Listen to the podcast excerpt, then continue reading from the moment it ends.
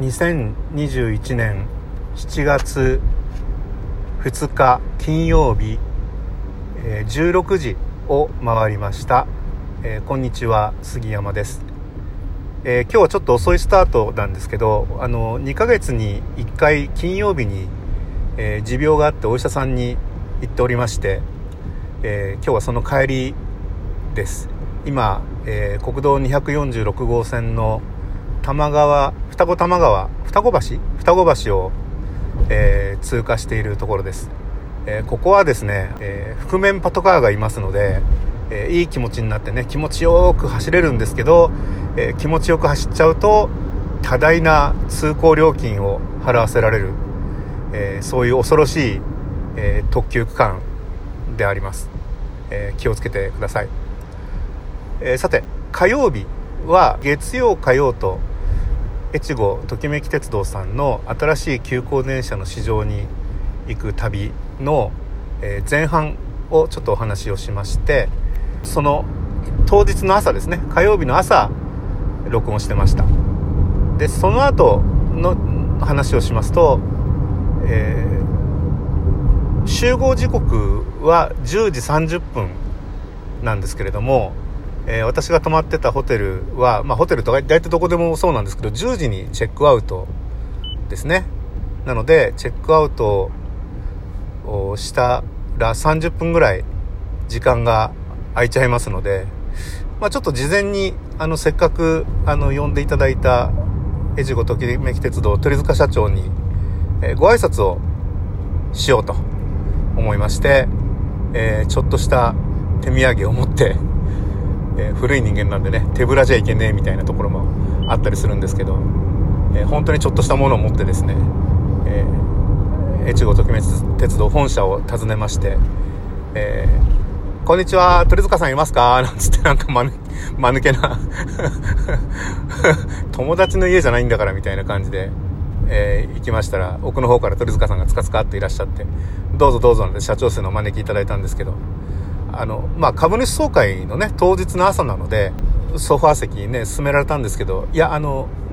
お忙しいと思いますんで、っていうことで、えー、今日はありがとうございます、なんつってご挨拶だけして、えー、自供しまして、えー、その後、えー、っと、直江津駅の古戦橋がね、ちょうど、まあ、待合室とかプロムナードみたいになってますので、えー、そこのベンチがあって、で、そこからあの、直江津駅の構内が覗けるんですよね。覗けるとかあの窓があって見えるようになってるのでそこからあの電車の入れ替えとかを眺めていたら結構もうあのカメラを持ってね構えてらっしゃる方たくさんいらっしゃって。ただまあ河川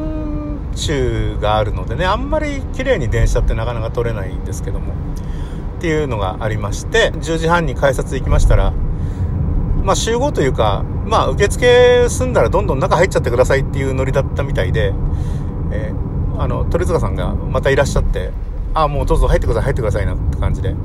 えー、中に入れていただいて、どうでしょうなんて感じでね、嬉しそうにこう、見ていただいて、今日はヘッドマークついてるのかなって、あ、ついてましたよ。私上から見てましたから、なんつって。えー、持ち主より詳しいっていうね。そんなこともありながら。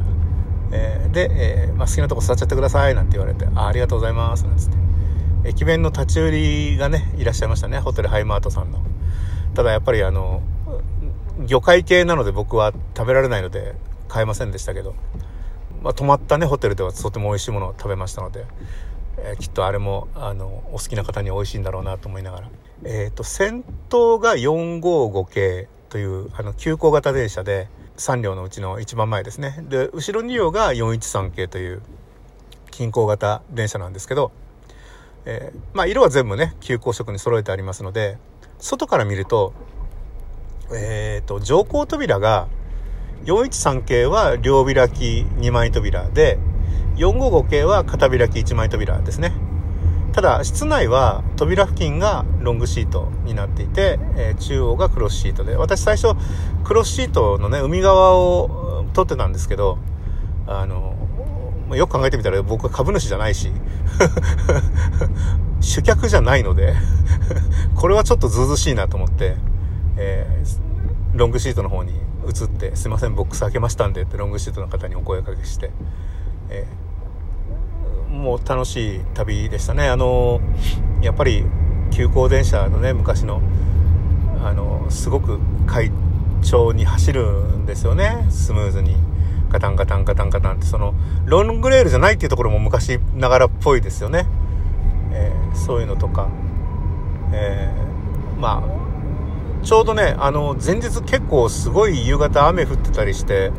えー、天気どうかななんて思ったんですけど、当日はすごくいい天気で晴れまして、えー、それで、えー、糸魚川まで往復をして、で、糸まあ、中で、あ、そう、その中で、あの、鳥塚さんにちょっと、あの、こんなゲームでタイアップしませんかって話があるんですよ、なんていう、なんだ俺仕事してるなみたいなところもあるんですけど、えまあ、これは後ほど、あの、うまくいけばね、あの、皆さんに、あの、ご紹介できる日も来るかと思うんですけど、えー、その後、えー、往復して帰ってきて、で、えー、鳥塚さんは取締会、ね、株主総会があるので、えー、まあ、ここでさよならなんですけど、えっ、ー、と、あ、そうそう、もう一方、す大事な方にお会いしまして、えー、春田部長さんって越後ときめき鉄道さんにいらっしゃるんですけどあの元百合高原鉄道の公募社長さんだった方ですね、えー、元旅行会社のにお勤めだった方なんですけどなんと不思議なご縁がありましてあの僕時々あの書いてますけど父親がルフトハンザドイツ航空という航空会社で、えー、切符を売る人をやってましてえー、そして春田さんは、えー、旅行代理店にお勤めで実はあの父と春田さんはあのお仕事を一緒にしたことがあるんだそうですね。僕は、まあ、鳥塚さんも元英国航空ですから鳥塚さんを紹介するコラムの中で実は僕の父もあのルフトハンザだったので彼のその航空業界の考え方はこうだとかえー、そういうセンスっていうのはねちょっと通じるものがあって僕よくわかるんだよみたいなことを書いたらあの春田さんが「え杉山さんってもしかしてルフトの杉山さんの息子さんなんですか?」みたいなことになりまして僕もびっくりして「ええー」なんて「あれ親父をご存知ですか?」みたいな。えー、親父は外面は良かったはずですけど、まあ、家庭人としてはちょっとどうかなという、あの、まあ、昭和のえー、サラリーマンですからいやもしかしたらちょっと偉そうな感じでご迷惑をおかけしてるんじゃないかななんて思いながら恐縮ですなんつって、えー、生前父が大変お世話になりましてっていうようなご挨拶を、えー、いたしまして、それまあそれあのとりあえずネット上でのやり取りだったんですけどようやく今回ね直接お目にかかる機会がありまして本当にもう生前の父は本当にご迷惑をおかけしまして 多分多分迷惑かけてるんだと思うんですよ。でなのでまあご迷惑をおかけしましたなんて話をしまして。であのちょっと確認したいことがありましてっていう のがあって。実はですね、まあ、あの私の父はですね相当なエロビデオコレクター裏ビデオコレクターでございましてえー、家で、あの、隠し持っていてもですね、やっぱり狭い家ですからバレちゃうんですよね。で、その、裏ビデオ、ダビングを何回も重ねて、もうくすんだ裏ビデオって中身知ってんのか俺っていうね、なんでだよって話もあるんですけど、まあそれは置いといて。そのビデオテープが大体、旅行会社の袋に入ってるんですよ。あんとかトラベルみたいな。えー、あんとかツアーみたいな。そういう会社の袋に入ってるので、ああ、こりゃ営業のやり取りで、うちの親父というか、旅行業界、当時の旅行業界のおっさんたちは、どうもエッチなビデオ交換サークルやってんな、みたいな。えー、ついでに言うと、そこにどうも僕の高校時代の生物の先生も入ってた疑惑っていうのがあるんですけど またこれ、まあ、ここだけの話なんですけどね。で、いや、春田さん、あのー、ちょっとネットでは言いづらかったんですけど、まさかうちの父とあの、エッチなビデオのやり取りなんかしてないですよね、なんて耳打ちしましたら、いやいやいや、私は、なんておっしゃって、ね、私はしてませんよ、なんて。確かにね、春田さんがいらっしゃった会社の袋はなかった。なので、えー、皆さん、あの、はっきり申し上げます。春田さんは白です。えー、うちの親父は真っ黒です。えー、そんな感じで、とりあえずあの、春田さんの私の中の春田さんに対する疑惑は晴れましたっていうことで、えー、よかったよかったと。越後ときめき鉄道さん、もう一度、あの、急行列車営業したらとか、あと、えー、今回はあの、直江津の SL のね、あの、展示運転は今回見れなかったので、いずれ、えー、見に行こうと思いまして、あの、その、SL のね、展示スペースの責任者が春田さんなので、